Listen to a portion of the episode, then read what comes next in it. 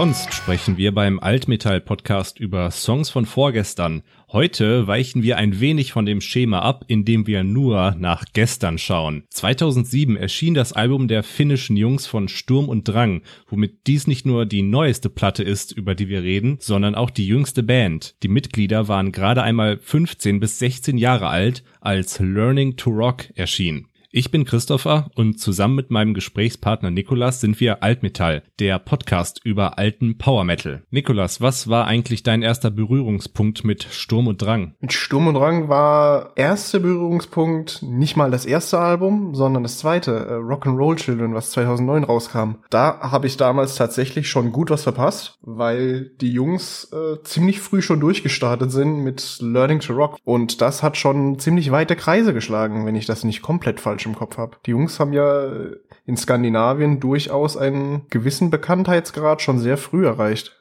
Ich habe die Band schon mit ihrem ersten Album Learning to Rock kennengelernt. Das war 2007. Da habe ich wahrscheinlich Rising Sun auf einer Rock Hard DVD gesehen, damals, als sie noch die Musikvideos auf die DVDs für die Hefte gedruckt hatten. Ich weiß nicht, ob die das heute noch so machen oder ob es heute nur noch CDs gibt oder gar keine CDs mehr. Gibt's ja alles online inzwischen. Aber ich habe auf jeden Fall Rising Sun damals das Video gesehen und da hat man echt schon gesehen, wie jung die waren, aber auch richtig, wie viel Rock die in sich haben haben. Die Band wurde ursprünglich schon 2003 oder 2004, also als die Jungs noch mal jünger waren, 12, 13, 14, gegründet. Und der Gründungsmythos geht so, dass die Bandmitglieder nach einem Judas Priest Konzert sich gesagt haben, das war so geil, das müssen wir auch machen. Und so haben sie dann als Coverband gestartet. Hauptsächlich haben sie Coverversionen von Ronnie James Dio eingespielt. Und dann hat es auch nur noch wenige Jahre bis zum ersten Hit der Band gedauert.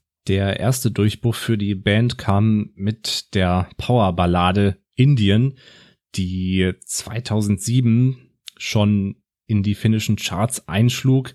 Das war auch der größte Erfolg für die Band. Das ist bis heute auch der meistgehörte Song der Band. Das ist ein bisschen schade, weil das in Anführungsstrichen nur eine Ballade ist.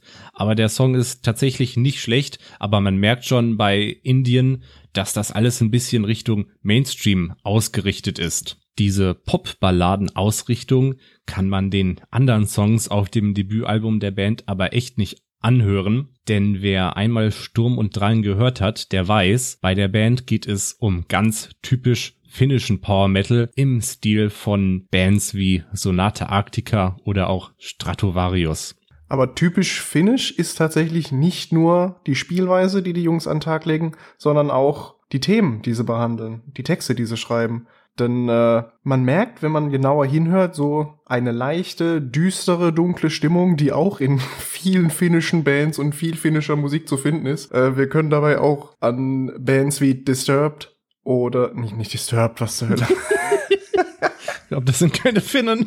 Nein, die meine ich auch nicht. Sentence meine ich. Wir können dabei an Bands wie zum Beispiel Sentence denken oder auch Him auch äh, prominentes Beispiel von bisschen heavierer finnischer Musik und wir merken, die Finnen sind ein bisschen fokussiert auf die dunklen, äh, düsteren Stimmungen der Menschlichkeit. Was ich tatsächlich aber ein bisschen kontestieren würde, ist die Klassifizierung als Power Metal. Für mich ist also Learning to Rock würde ich sagen, ist noch ein relativ starker Einfluss des Power Metal zu spüren. Vielleicht auch eher schon die Richtung Heavy Metal. Wir merken ja, dass die Historie der Band auch ziemlich stark auf Priest begründet ist. Da ist aber schon bei Learning to Rock noch mehr von so klassischen Power Metal Kriterien zu hören. Klar, ja, bring das immer wieder auf, beziehungsweise ich bring das immer wieder auf, weil ich das so gerne sage. Aber es sind ja relativ simple Songstrukturen per se, sehr catchy natürlich auch, sehr eingehend und trotzdem klingt das Ganze auf Learning to Rock noch sehr nach zeitgenössischen Power Metal Alben, wenn wir jetzt uns um den Dreh 2006, 2007, 2008 8 bewegen. In der Entwicklung über die Zeit hinweg würde ich jetzt allerdings sagen, sind die Jungs doch von, wenn sie tatsächlich mal Power Metal waren, ne, wir können uns da jetzt noch ein bisschen drüber streiten, aber wir, wir gehen jetzt davon aus,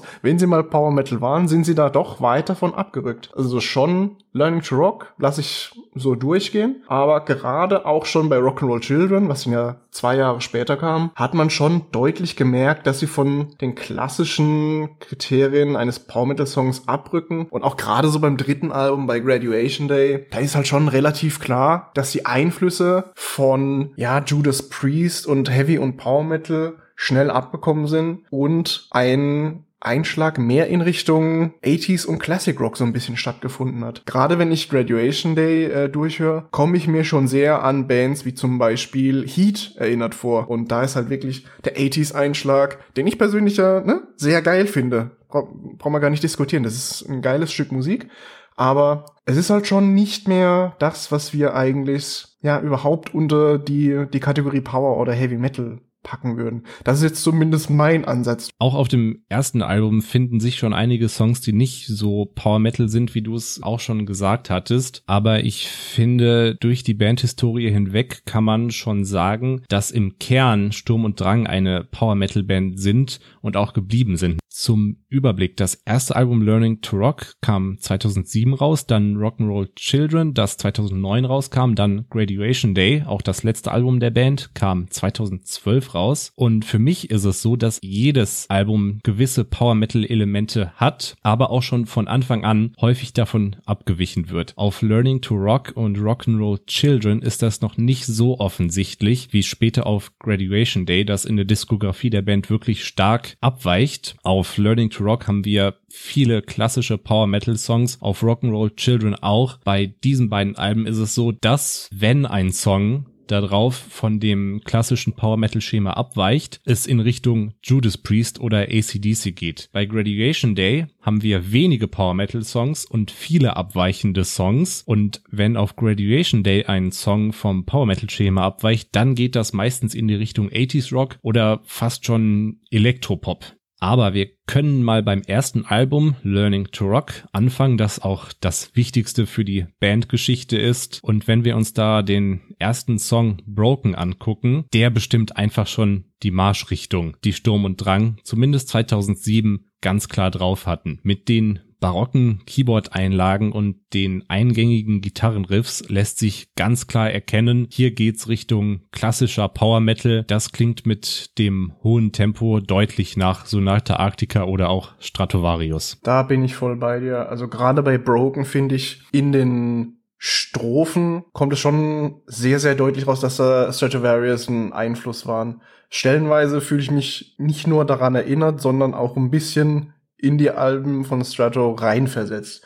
Es ist schon, ja, überraschend nah dran, obwohl wir auch nirgendwo gelesen hätten oder mitbekommen hätten, dass Strato jetzt eine direkte Einflussnahme genommen hatten. Also ich glaube, die Band hat nirgendwo gesagt, dass die tatsächliche Vorbilder waren, ne? Nee, das stimmt. Die einzigen Vorbilder, die immer explizit genannt werden, sind Judas Priest und ja, den Zusammenhang haben wir auch bei anderen Songs wie Rising Sun oder Learning to Rock. Aber wenn es in die Richtung des klassischen Power Metal geht, wie zum Beispiel beim ersten Track Broken, da hat die Band nie drüber geredet, was da die Einflüsse sind. Aber ich denke mal, wenn man in Finnland als Metalband aufwächst, dann ist das schon offensichtlich, dass man da von Bands wie Stratovarius und Sonate Arctica stark beeinflusst wird. Ja, definitiv. Du kommst da gar nicht drum rum. Gerade wenn du sowieso in der Szene verortet bist und ja, dich als junge Band so ein bisschen versuchst selber zu finden, ziehst du sowieso ultra viel Inspiration aus anderen Bands, die halt in deinem näheren Umfeld, nenne ich jetzt mal. Ich meine,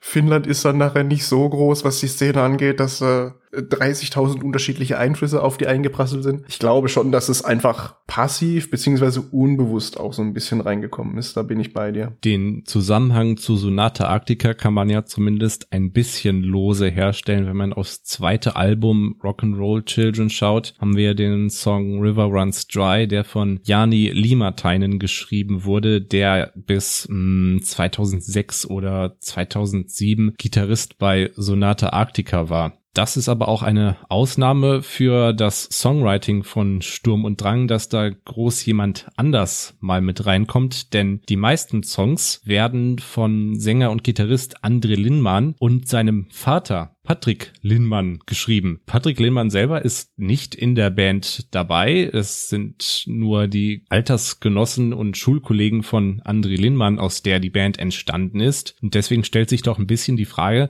warum ist Patrick Linmann, sein Vater, eigentlich dabei? An für sich ist das ein, würde ich mal behaupten, kleiner Geniestreich der Jungs. Denn Patrick Lindmann äh, ist nicht nur Andres Vater, sondern auch ein halbwegs erfolgreicher Musiker, Songwriter und, naja, Musikmanager. Der gute Mann hat in jungen Jahren Karaoke-Wettbewerb gewonnen gehabt und darüber einen Plattenvertrag gewonnen und äh, hat ein Popduo in den frühen 2000ern gebildet und hat damit durchaus kleine Erfolge in Skandinavien und kurioserweise auch in Thailand äh, erzielt.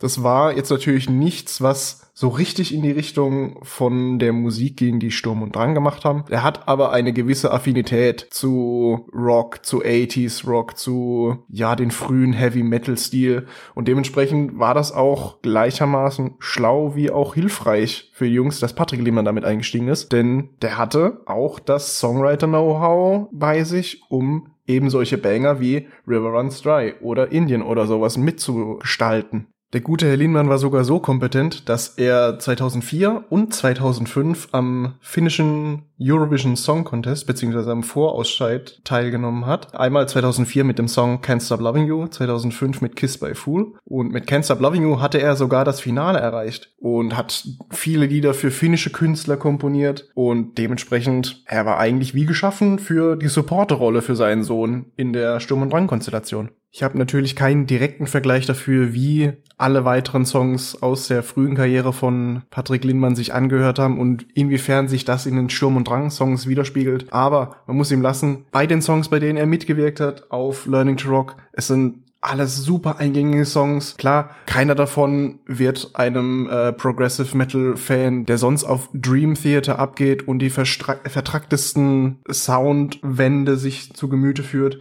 der wird da nicht die Komplexität finden, die er sucht. Denn die Songs sind alle relativ klassisch, relativ einfach, relativ straightforward geschrieben und komponiert. Aber es funktioniert einfach so gut. Es treibt, wie du vorhin gesagt hast, den Sound schön nach vorne.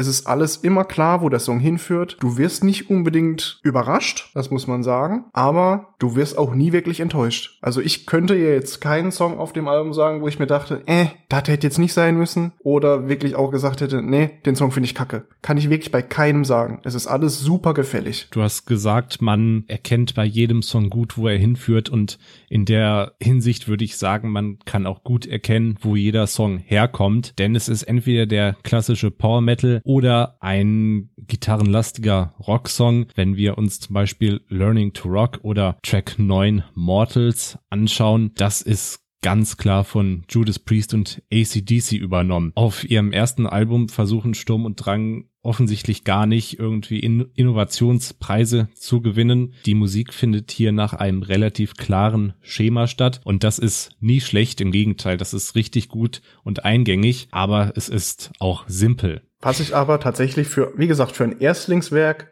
finde ich das vollkommen in Ordnung. Muss immer noch davon ausgehen, ne, die Jungs mit 15, 16, hätte ich mit 15 oder 16 solche Songs schreiben können? Nee, nie im Leben. Also wir sagen jetzt hier, ja, die Songs, die sind simpel, die, die gehen halt nach vorne, die sind, die sind vorhersehbar, aber im Endeffekt, es sind halt trotzdem richtig qualitativ gute Songs. Und die in so einem jungen Alter zu schreiben, das ist halt wirklich eine Leistung. Und da verzeih ich denen auch auf jeden Fall dass die keine Komplexitätsmonster sind. Denn die Songs bewirken, was sie sollen. Die bringen eine Stimmung rüber, die schaffen es, den Text gleichermaßen zu vermitteln, beziehungsweise die Geschichte, die André mit seinen Texten erzählen will. Und für ein Erstlingswerk von so einer jungen Band ist das eine richtig geile Leistung. Und ich finde, dass das zweite Album, das Rock'n'Roll Children, da wirklich eine logische Weiterentwicklung ist. Das kam ja, ja, so anderthalb, zwei Jahre später raus und hat es aber wirklich geschafft, den Stil, den sie mit Learning to Rock etabliert haben, noch mal weiterzuentwickeln. Und zwar wirklich auch in eine richtige Richtung. Wir hatten vorhin schon erwähnt, dass es durch, durchaus immer wieder die Zweiteilung zwischen den Heavy Metal Einflüssen und den Power Metal Einflüssen gibt, die, wie ich finde, auch schon einen gewissen Unterschied ausmachen. Und für mich ist bei Rock'n'Roll Children auch entgegen dem Namen noch mal ein bisschen weniger klassischer Rock'n'Roll drin, sondern auch noch ein bisschen mehr, ja, der Sturm und Drang, den der Power Metal so mit sich bringt. Gerade, was wir vorhin erwähnt haben, River Runs Dry, ist für mich so ein guter Song. Der Song, der steht für mich auf allen Top X Listen, was Power Metal, Heavy Metal und Rock angeht. Das Ding ist mit das Beste, was Sturm und Drang produziert haben und bei der Menge an guten Songs heißt das halt wirklich was. River Runs Dry ist für mich, das sage ich bei allen Bands immer wieder zu bestimmten Songs, aber River Runs Dry ist das, was Sturm und Drang eigentlich ausmachen sollte. Klar, wir haben auch wieder eine relativ simple Songstruktur, aber es ist unglaublich catchy. Es ist super starker Gesang. Also ich finde, André zeigt ja wirklich gut, was er drauf hat und kann auch wirklich ein paar schöne Vocal Runs abliefern. Und trotzdem sind auch fette Riffs dabei. Die Gitarren sind schön heavy gestellt. Du merkst, ich liste einfach nur positive Sachen auf, weil ich halt wirklich nichts Negatives an dem Song finden kann. Ich kann dir da nur voll und ganz zustimmen. River Runs Dry ist auch mein Lieblingssong von Sturm und Drang und ich weiß gar nicht, was das über die Band aussagt, dass der Song eigentlich gar nicht von der Band selber geschrieben wurde, sondern von Jani Limateinen, wie wir schon vorher erwähnt hatten, von Sonata Arctica und heute Kane's Offering. Natürlich haben Sturm und Drang sich da ein bisschen das Talent von Limateinen geborgt, der ja nun schon weitaus länger in der Musikszene unterwegs ist als André und seine Kollegen. Aber auch wie die Jungs das Instrumental über die Bühne bringen, ist einfach allererste Klasse. Mit River Runs Dry gibt's ja einfach einen klassischen Power Metal Song, der wirklich auf jede Liste gehört, wie du es gesagt hast. Und um auch nochmal aufs Songwriting zu kommen, man erkennt ja ganz deutlich den Stil von Jani Limateinen, der ja auch zum Beispiel für Sonata Arctica My Celine geschrieben hat. Das kommt dem Song ziemlich nahe. Und auch die Musik, die Limatein bei Kane's Offering macht, klingt fast genau wie River Runs Dry. 2015 hat er einen Song für Stratovarius geschrieben. Auch das ist ein gleicher Stil. Und wer einfach finnischen Power Metal mag, der wird das lieben. Und das gleiche trifft auch auf viele andere Songs auf dem Album zu. Du hast gesagt, das geht schon viel mehr Richtung Power Metal und da sind nur noch wenige von diesen Judas Priest Rock Songs drauf. Das lässt sich auch schon an der ersten Single erkennen. Breakaway, die von dem Album veröffentlicht wurde. Das dürfte so ziemlich der stärkste Power Metal Song sein. Der geht richtig nach vorne mit harten Drums und es könnte vielleicht auch der schnellste Song in der Geschichte von Sturm und Drang sein was man zum Beispiel bei River Runs Dry sehr stark hört, nach dem zweiten Refrain in dem Interlude, was auf das Gitarrensolo hinführt, da zeigt sich auch so klar wieder die Feder von Limatein, denn der Part lässt sich eigentlich direkt vergleichen, beziehungsweise auch so ein bisschen austauschen mit einem entsprechenden Part aus Morpheus in a Masquerade von Kane's Offering. Das gibt so die gleichen Vibes mit orchestralen Streichern im Hintergrund, prägnantem Schlagzeug und dann hohem Gesang, der einsetzt, in dem André nochmal ze äh, zeigen kann, was er drauf hat und dann episches Gitarrensolo. Das ist wirklich, ja, fast eins zu eins die Dramaturgie, die auch in Kane's Offering benutzt wird und ja, das ist einfach meisterlich, wie jemand Heiden so ein Zeug zusammenschreibt. Ist vielleicht aus der gleichen Songwriting-Session entstanden, wenn du bedenkst, Rock'n'Roll Children kam Ende 2008 beziehungsweise in Deutschland Anfang 2009 raus. Das erste Kane's Offering Album ist auch von 2009. Vielleicht hat äh, Limatein einfach den Jungs von Sturm und Drang äh, einen Song abgegeben, den er nicht für sein eigenes Album gebraucht hat. Was eine durchaus gnädige Zugest ein durchaus gnädiges Zugeständnis ist, möchte man meinen. Aber nichtsdestotrotz, natürlich lobe ich hier River Runs Dry über alle Maßen nach oben, aber es ist nicht nur Limatein, der das Album so gepusht hat. Alles, was die Jungs da produziert haben, ist halt richtig stark. Genau, es ist natürlich, wie du es sagst, der Song von Limatein ist echt ein Überflieger, aber auch für die anderen Songs gilt, das sind einfach hochwertige Power Metal Tracks, die sich auch vor anderen Bands wie Stratovarius zum Beispiel, frühere Stratovarius, überhaupt nicht verstecken müssen. Wenn wir uns Last of the Heroes, das eben erwähnte Breakaway oder auch These Chains angucken. Das sind alles einfach schnelle Power Metal Kracher, die einem, die dem Hörer nach einem einzigen Durchlauf im Ohr bleiben und hier beweisen auch André Linnmann und seine Freunde, was für songschreiberische Qualitäten in ihnen stecken. Ich muss aber auch sagen, dass es bei all dem Lob, was wir jetzt über Rock'n'Roll Children schon losgeworden sind, es gibt natürlich auch Punkte, die nicht so geil herausstechen, jetzt zumindest für mich. Ich würde dafür zum Beispiel That's the Way I Am anführen. Das ist an für sich genauso wie alles andere ein sehr gefälliger Song. Aber ich persönlich habe so ein bisschen ein Problem damit, wie in den Refrain übergeführt wird zum Beispiel. Das ist für mich relativ, ich will es nicht uninspiriert sagen, aber mir fehlt da nochmal der richtige Bums. Das, also der Sound im Song ist immer noch geil, es ist immer noch ein episches Gefühl, aber ich hätte da tatsächlich so ein bisschen mehr, ja, böseren Gesang erwartet, ein bisschen mehr Druck nach vorne. Es ist mir ein bisschen zu lasch aufgelöst, würde ich jetzt einfach mal sagen. Da kann ich dir gar nicht zustimmen bei That's the Way I Am. Das ist für mich ein großartiger Song mit einer großartigen Dramaturgie. Wir haben zwar diese typische finnische Melancholie im Text und in der Melodie, aber insgesamt ist das ein starker Song, der ein positives Gefühl hinterlässt. Und für mich hat der Track einfach einen der stärksten Refrains auf dem Album. Ja, okay, also ich weiß, was du meinst. Ähm, nur, dass wir uns nicht falsch verstehen. Ich finde den Song jetzt auch nicht scheiße oder so. Ich finde die Dramaturgie auch gut. Mir fehlt aber tatsächlich nicht in der Hinführung zum Refrain oder im Refrain selber der Bums, sondern ist tatsächlich der Punkt, der Refrain fängt jetzt, ne, um das für alle zu verorten mit den Worten And if an angel comes my way an und endet mit That's the way I am. Und dann ist so ein kleiner Abfall, sag ich mal. Also nicht im Sinne von Trash, sondern so ein kleines Zurücknehmen der Gitarren, kleiner, eher ruhigerer Part immer. Und das ist das, was mich stört tatsächlich. Da hätte ich gern noch noch mal ein bisschen mehr dahinter gehabt. Aber ansonsten bin ich voll bei dir. That's Where I Am ist ansonsten auch ein toller Song. Und ich finde auch eben den eben genannten Part im Refrain finde ich auch super, super stark. Einfach weil es auch eine tolle Melodie ist, die André da mit den Vocals rüberbringt. Das ist sehr harmonisch, ist richtig stark. Aber es ist halt eben der Kontrast zwischen den melodischen Vocals und dann diesem Fehlen an starken Vocals, der dann nach dem gesungenen Part kommt, der das für mich so ein bisschen, da ist so ein bisschen ein Mismatch für mich das, da fehlt mir einfach noch so ein kleiner Part, um das ganz rund zu machen. Aber das ist ja das Schöne hier, dass wir uns, obwohl wir an gewissen Punkten äh, unterschiedlicher Meinung sind, dass wir halt trotzdem auch irgendwo die gleichen positiven und guten Punkte rausfinden.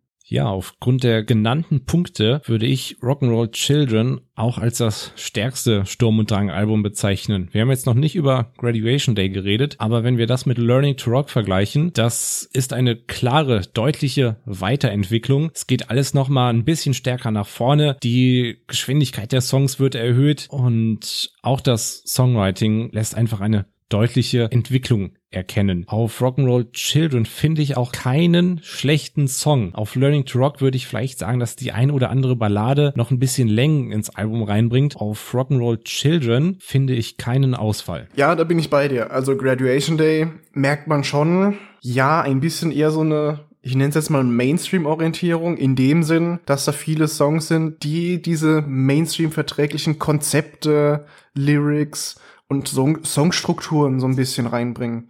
Und Balladen sind dafür halt ein super Mittel, denn meistens kommen die im Mainstream beziehungsweise in den Charts halt auch besser an. Und wir müssen uns halt bedenken, zum gewissen Grad gehört Sturm und Drang halt auch so ein bisschen zu diesem ganzen Somi-Rock. Deswegen würde ich da auch sagen, diverse Songs ziehen das Album, so wie du es genannt hast, relativ in die Länge. Was jetzt nicht gegen die Balladen generell gehen soll. Ich finde, da sind auch richtig starke balladeske Songs drauf. Also zum Beispiel Goddamn Liar ist für mich, was eher in die balladeske Richtung geht, ein richtiger Banger. Für mich tatsächlich auch eventuell so ein bisschen der beste Song des Albums, auch wenn das ein bisschen bitter ist. Denn eigentlich ist das eher, ja, ein Popsong als, naja, ein Metal- oder Rocksong. Ja, wenn wir über Graduation Day reden, haben wir definitiv mehr zu diskutieren als zu den anderen Alben, die sehr straightforward Power Metal oder Rock waren. Auf Graduation Day hört man deutlich, dass Sturm und Drang so ein bisschen versuchen, von dem Sound abzuweichen, vielleicht einen eigenen Stil zu finden. Das führt dann so ein bisschen ins Nirgendwo, weil Graduation Day wie ein Mittelding aus allen Sachen klingt, aus allen Einflüssen, die Sturm und Drang versuchen da reinzubringen. Das ist dann insgesamt weder Fisch noch Fleisch. Leider führt's dann aber auch nirgendwo mehr hin, weil Graduation Day das letzte Album der Band war. Und das schlägt sich dann so nieder, dass du halt auf der einen Seite so Songs hast wie Goddamn Liar, was du genannt hast, was kein schlechter Song ist, aber wirklich krass abweicht von dem, was Sturm und Drang vorher gemacht haben. Das kann man wirklich schon als Popsong bezeichnen oder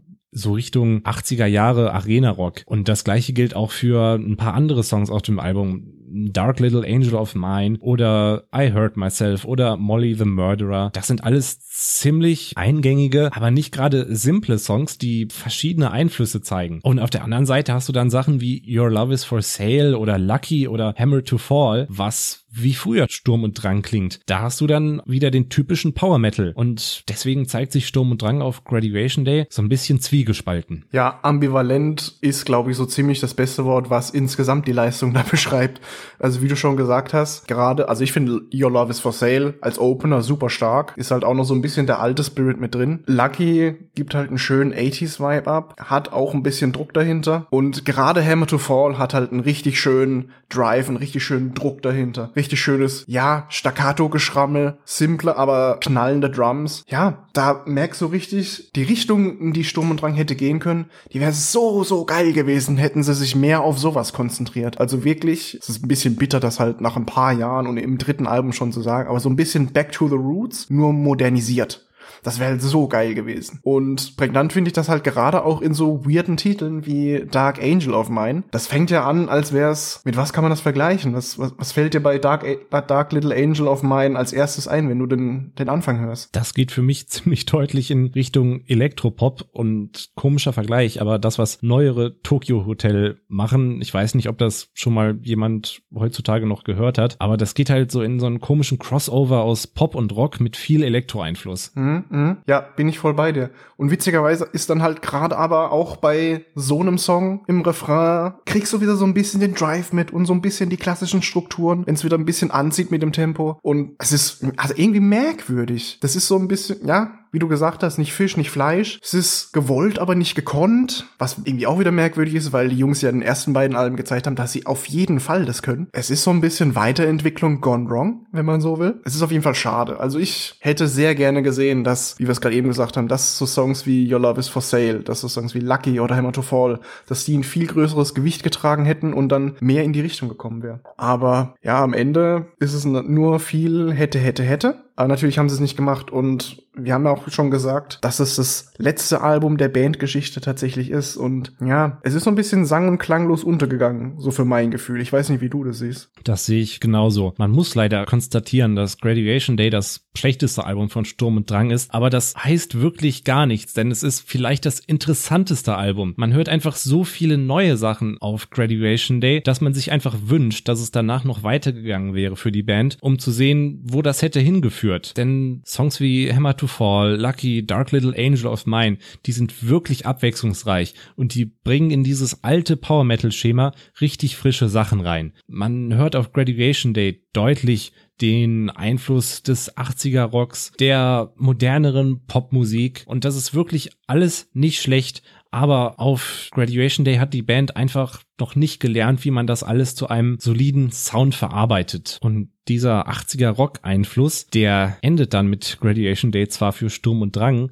aber Sänger und Gitarrist André Linnmann, der ja auch, wie gesagt, der Hauptsongwriter für Sturm und Drang war, macht ein paar Jahre später weiter mit einer Band namens One Desire, die dann aber ganz klar ohne Geschmacksverwirrungen in Richtung 80er Rock geht. Und da hört man dann deutlich die Weiterentwicklung im Songwriting. Das ist ganz klar das, was Sturm und Drang in Teilen auf Graduation Day versucht haben, dann vollendet. Ja, und das ist tatsächlich ein bisschen bitter, weil wenn wir jetzt schauen, was One Desire so in den letzten Jahren hinbekommen hat, das ist ja gleichermaßen, wie wir schon gesagt haben, was das Songwriting angeht, also insgesamt, was die Songqualität angeht und auch was die, ja, man merkt, der Marketer kommt wieder raus, also die Reichweite angeht, insgesamt, was die an, an Fans und ja auch so ein bisschen an Zeitgeist mitnehmen, das hat durchaus Erfolg. Also ich glaube, die letzten One Desire Sachen sind allesamt ein bisschen weiter verbreitet, als es jetzt Sturm und Drang zum Beispiel geschafft hat. Und ja, wie wir vorhin schon erwähnt haben, es wäre super interessant zu wissen, ob Sturm und Drang nachher sich auch in diese Richtung entwickelt hätten, was ja durchaus eine gute Richtung ist. Also One Desire kann ich persönlich sehr gut hören. Nicht oft, aber wenn, dann sehr gut. Ich persönlich hätte natürlich gern gesehen, dass Sturm und Drang mehr in die Power Metal Schiene natürlich abdriften, weil, ne, das ist auch so ein bisschen natürlich unser Thema, das ist unsere Heimat, deswegen wäre das auch besser für uns. Aber ja, das wäre, das ist ein sehr spannendes ist, was wäre wenn. Denn allein stimmlich, ich meine, man verfolgt jetzt nur noch André in One Desire, aber allein stimmlich, wie er sich da entwickelt hat, er hat sich die guten Qualitäten, die er schon in den frühen Songs, in den frühen Alben bewiesen hat, beibehalten und hat es trotzdem geschafft, die Stimme super weiterzuentwickeln. Die klingt voller, die ist natürlich auch versierter und er kann mehr damit anstellen. Das wäre richtig geil gewesen, das noch im Sturm- und Drang-Stil noch weiter zu entdecken. Und nachdem wir jetzt über alle drei Alben gesprochen haben, würde mich doch mal interessieren, Nikolas, was ist eigentlich dein Lieblingsalbum? Ich habe gerade gesagt, Rock'n'Roll Children ist für mich vielleicht das stärkste von Sturm und Drang. Wie siehst du das? Also Graduation Day ist es definitiv nicht. Dazu ist da zu viel durcheinander gegangen. Es ist eine schwierige Entscheidung, aber es ist für mich Rock'n'Roll Children, ja. Äh, das ist zum einen dadurch bedingt, dass das halt quasi das Album ist, mit dem ich Sturm und Drang entdeckt habe. Zum anderen ist das vom Songwriting und den generellen, der Songstimmung her, trifft das einfach mehr meinen Nerv. Das ist halt wie wir es schon gesagt hatten, ein bisschen mehr die Powermittelschiene. Da ist ein bisschen mehr Drive nach vorne und generell, das trifft einfach so ein bisschen auch die modernere Schiene für mich, finde ich. Ich finde auch die klassischen ähm, Judas Priest Anleihen, die halt, oder die klassischen Heavy Metal Anleihen, die im ersten Album noch präsenter waren, finde ich auch nice, aber am Ende bin ich halt trotzdem immer noch alter Power Metaler, deswegen muss ich auch Rock'n'Roll Children sagen. Auch von den, ja, über 30 Songs, die die Jungs da komponiert haben, welcher ist denn dein Favorite? Ich meine, ich habe vorhin schon Ewigkeiten darüber schwadroniert, warum ich River Runs Dry so geil finde, aber was würdest du sagen, was ist für dich der, der beste oder der interessanteste, falls es nicht übereinstimmt, Song, den Sturm und Drang in ihren drei Alben geschaffen haben? Was spricht dich am meisten an? Das ist wirklich schwierig. Auf der einen Seite bin ich natürlich auch der größte lebende Jani Limatein-Fan und River Runs Dry ist einfach ein ganz klassischer Track, der genau in meine Richtung geht. Das ist einfach ein perfekter Song, würde ich sagen, ein perfekter Power Metal Song. Deswegen ist River Runs Dry ganz weit oben für mich. Aber ganz dicht dran ist auch Forever vom ersten Album. Das klingt dann fast auch schon genauso. Das geht in die gleiche Richtung, ganz klassischer Power Metal. Die beiden Songs geben sich nicht viel und so gefallen mir Sturm und Drang auch am besten, wenn sie klassischen finnischen Power Metal spielen. Aber du hast gefragt, was vielleicht der interessanteste Song ist. Das ist eine gute Frage und da würde ich auch von meiner ursprünglichen Auswahl abweichen. Da müsste man auf Graduation Day gucken, das wirklich ein interessantes Album ist und ich bin auch traurig, dass das nicht so gut funktioniert hat, wie es hätte funktionieren können, mit ein bisschen mehr Übung vielleicht, aber das genannte Dark Little Angel of Mine ist wirklich ein abwechslungsreicher Song, der viele verschiedene Einflüsse reinbringt. Und auf dem Song funktioniert das tatsächlich ganz gut. Und wer nur mal kurz reinhören will, wie Sturm und Drang am Ende ihrer Lebenszeit klangen, der sollte sich Dark Little Angel of Mine anhören. Das verbindet die frühen Einflüsse und die späteren zu einem echt gut geschriebenen Song. Ich glaube, zusammenfassend können wir sagen, Sturm und Drang hat auf jeden Fall ein kleines Alleinstellungsmerkmal, dadurch, dass sie mit einer der jüngsten Bands waren, die auch international in den Power Metal Gefilden wirklich einen umfassenden Erfolg gefeiert haben, die nicht nur in Skandinavien erfolgreich waren, nicht nur in Europa, sondern halt auch weiter außerhalb. Richtung Asien, Richtung Amerika nochmal Fans gewinnen konnten. Es ist ultra schade, dass wir nicht sehen können, wohin sich das Ganze noch entwickelt hätte, entwickeln würde. Ich meine, wer möchte, kann natürlich One Desire weiterverfolgen. Da bekommt man immerhin den André ein bisschen mit. Aber von Sturm und Drang bleibt uns leider jedes weitere Werk verwehrt. Und genauso wie Sturm und Drang näht sich jetzt auch das Ende unseres Podcasts. Vielen Dank, Christopher, dass du dabei warst und deine fachkundige Meinung kundgetan hast. Ja, auch vielen Dank dir, Nikolas, für das nette Gespräch. Freut mich immer ein bisschen zurückzudenken an die alte Zeit und auch vielen Dank an jeden, der zugehört hat. Ich freue mich schon auf das nächste Gespräch. Gleiche kommt natürlich auch von mir. Noch ein Wort an euch. Wenn euch der Podcast gefallen hat und ihr noch viel mehr random Bands und Facts und alles Mögliche aus dem alten Power und Heavy Metal hören möchtet, dann folgt dem Podcast auf iTunes, gebt dem vielleicht noch ein bisschen fünf Sterne dazu, da freuen wir uns immer drüber. Folgt dem Podcast auf Spotify, folgt uns auf Facebook und Instagram, wo ihr uns unter Altmetall Podcast findet und immer wieder mal noch so ein paar Insights oder auch ein paar Updates, wenn es eine neue Folge gibt, bekommt. Ansonsten bleibt mir auch noch mal Danke zu sagen, sowohl an Chris als auch an die Zuhörer. Macht's gut und bis zum nächsten Mal.